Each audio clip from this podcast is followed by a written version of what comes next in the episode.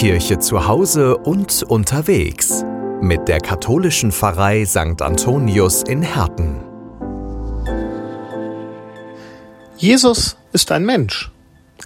Im heutigen Evangelium lässt er seinen Gefühlen freien Lauf.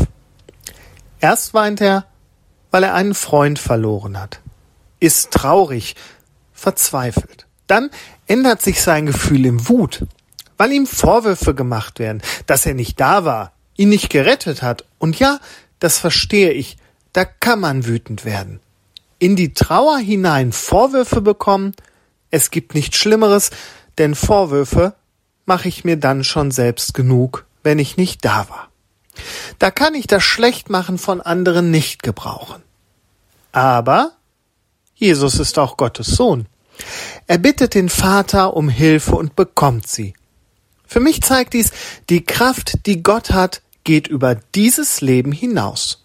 Und ich bin überzeugt, diese Kraft hilft auch in schweren Situationen alles zu überstehen, denn Gott ist immer bei uns. Diese und alle anderen Sendungen vom Bürgerfunk Recklinghausen auch als Podcast www.podcast-re.de